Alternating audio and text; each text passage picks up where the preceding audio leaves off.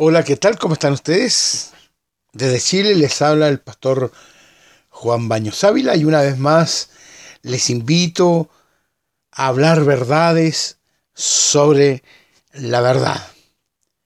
Y en esta hora quiero hablar acerca de lo que es ser revestidos por Dios. Y les invito al pasaje escritural que está en Colosenses, capítulo 3, versículos 5 al 10.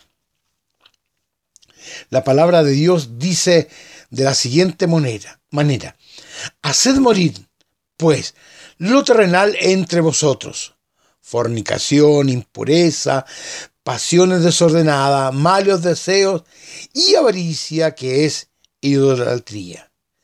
Cosas por las cuales la ira de Dios viene sobre los hijos de desobediencia en los cuales también vosotros también anduvisteis en otro tiempo cuando vivíais en ella. Pero ahora dejad también vosotros todos estas cosas. Ira, enojo, malicia, blasfemia, palabras deshonestas de vuestra boca.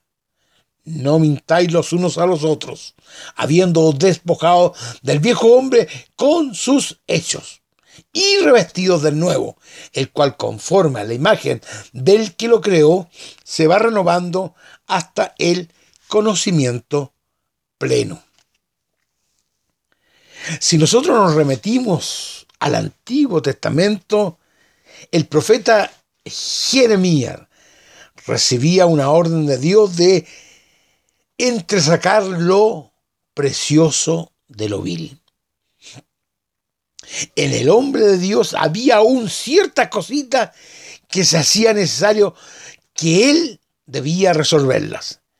Dicho de otra manera, había que sacarlas de la vida del profeta y era él mismo quien debía hacerlo, no el Señor. Era una autolimpieza espiritual que con la ayuda de Dios podía hacerse, pero era una labor en forma personal, debía ser abocada. Pablo, en el Nuevo Testamento, Pablo, el apóstol Pablo, nos ayuda en la tarea de hacerlo también nosotros al recordárnoslo en la carta que leíamos recién en los hermanos de la iglesia de Colosa, Colosenses. Los hijos de Dios hemos resucitado con Cristo. Previamente ya habíamos muerto también con Él allí en la cruz del Calvario. Y es por ello que estamos llamados a obedecer.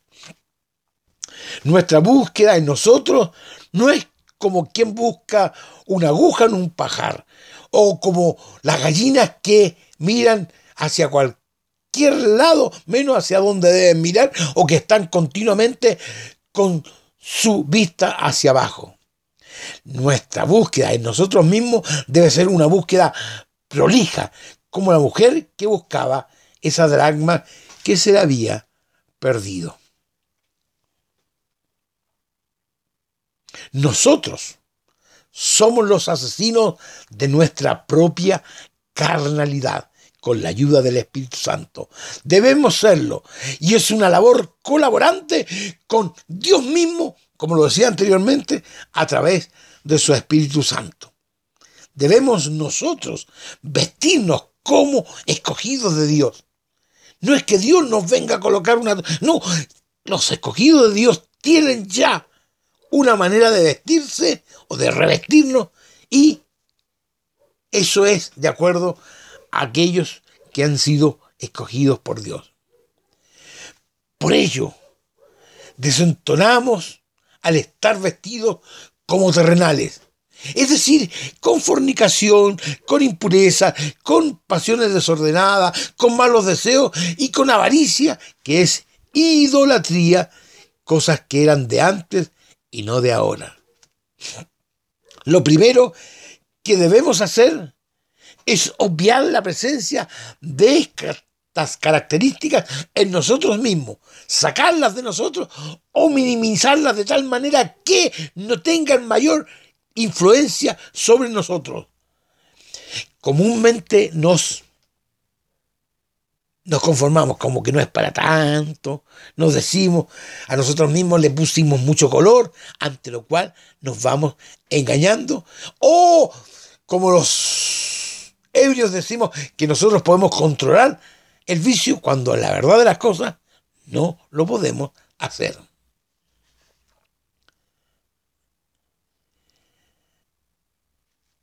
Debemos operarnos, por así decirlo, y ver a la fornicación no como lo ve todo el ser humano, que es un deseo propio del hombre, sino que la fornicación además es una afrenta contra Dios. A las avaricias muchas veces la vemos como, como objetivos que queremos que se cumplan.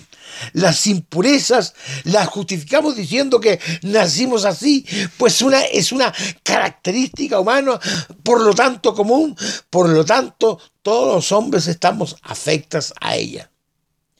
Los malos deseos no son tan graves, ¿qué tanto? Ya es una cosita pequeñita. Es más, solo son deseos sin concretar. Cada cosa de estas u otras, nosotros pretendemos justificarla. Ahora bien, si no las sacamos, nos transformamos en hijos de desobediencia, como dice la palabra, desatando la ira de Dios sobre cada uno de nosotros mismos, los desobedientes. Antes éramos así, ahora no nos está permitido. También debemos despejarnos de ciertas conductas que también somos muy buenos para minimizarlas en nosotros. Ira, enojo, malicia, blasfemias, palabras deshonestas, mentiras, etc. Son picaditos chiquititos, decimos nosotros, cuando la verdad, la misma escritura nos está llamando a que no debemos estar en ella el llamado de Dios es a renovarnos hasta el conocimiento pleno, es decir, hasta el cabal conocimiento de Cristo nuestro Señor. Nos despojamos del viejo hombre con todo aquello que lo caracterizaba y nos hemos vestido del nuevo que cada día debe parecerse más y más a Dios, quien nos creó, y a su Hijo, nuestro Señor Jesucristo. Somos transformados de gloria en gloria. Me temo que todos estamos vestidos como payasos para ir a una fiesta de gala. La desnudez de Adán, la desnudez de Eva y los posteriores delantales de hoja que ellos hicieron para cubrirse, ¿sabe qué? Fueron inútiles y desechados por Dios, porque no eran los vestidos con que Dios quería cubrirlo y por eso los los sustituye por aquellos que eran hechos por Él e ideados por Él y aprobados por Él.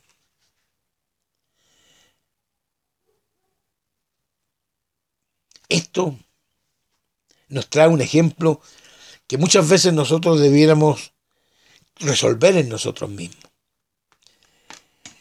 En la vestidura normal nos gustan ciertos colores, nos gustan ciertos cortes. A los hombres, mujeres, nos gustan ciertos pantalones con ciertas características. A uno les gusta vivir, eh, eh, vestirse formalmente. A otros en forma de sport.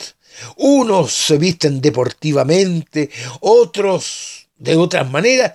En fin, hay un variado pinto con respecto a lo que son nuestros deseos, con respecto al que vestir y al que calzar.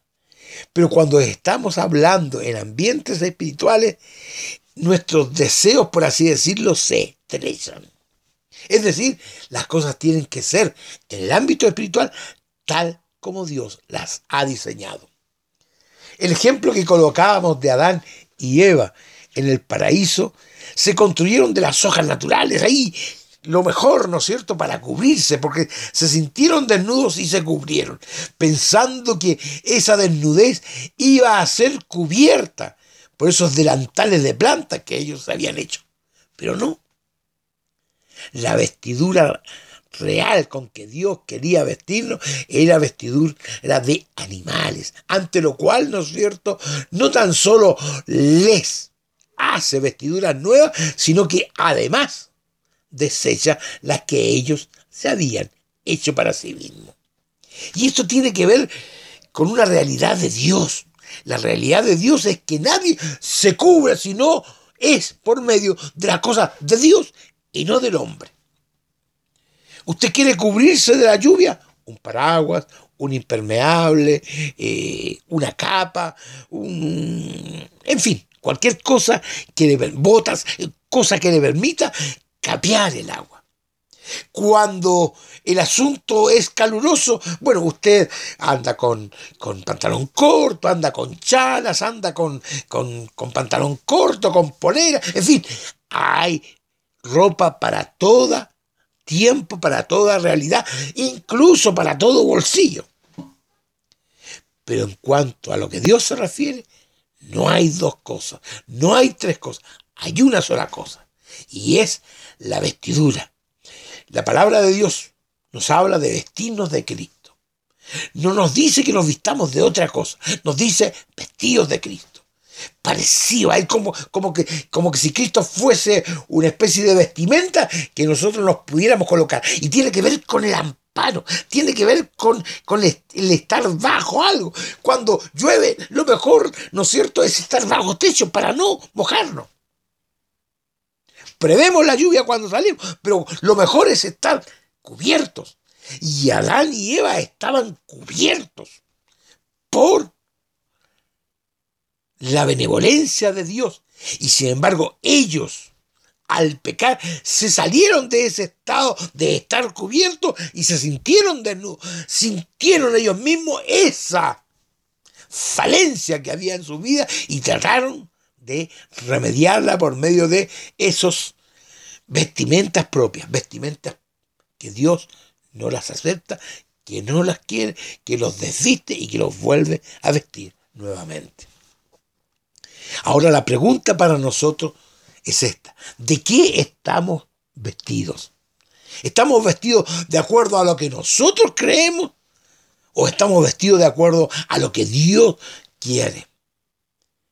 Y mucho me temo que en esto de vestirnos, nosotros espiritualmente nos hemos vestido de muchas cosas e inventos nuestros y no nos vestimos de acuerdo a lo que Dios quiere para cada uno de nosotros. Mi reiteración es a vestirnos de Cristo a vestirnos, ¿no es cierto? A que Él nos dé la seguridad de que cuando haya tempestad no nos mojemos, es porque estamos revestidos de Cristo. Por medio de las, por medio de las dificultades, por medio de los problemas, por medio de las crisis, nuestra fe se ve afectada. Pero si estamos vestidos de Cristo, tienen otro sentido, tienen otro sabor, tienen otro objetivo inclusive cuando nos vestimos de Cristo, cuando somos vestidos por Dios, cuando eh, estamos en esta, en esta, en esta especie de, de, tutela de Dios, en, esta, en este cubrir de Dios por medio de su Espíritu Santo, nosotros estamos vestidos conforme a la imagen del que nos creó. Y nos vamos cada día perfeccionando más y más y más en Él. Partimos siendo niños y ahora debiéramos ser maestros en el Señor, porque estamos cubiertos por el Señor, porque estamos tapados por el Señor, porque estamos vestidos por el Señor. En esto de la verdad, o hablar verdades sobre la verdad, no se vista usted mismo. No se vista de, de algunos modelitos o de algunas cositas que encontró o ha visto por allí. Hay iglesias que están preocupadas de, la mejor danza, de la mejor acústica, de la mejor, del mejor templo, del mejor, del mejor, del mejor, del mejor. Y se han olvidado, se han olvidado de vestirse del Señor. Ellos se han vestido de una majestad, pretendiendo tener una majestad que no tienen. Bendito sea el Señor. Vistámonos de Cristo. Que el Señor les bendiga.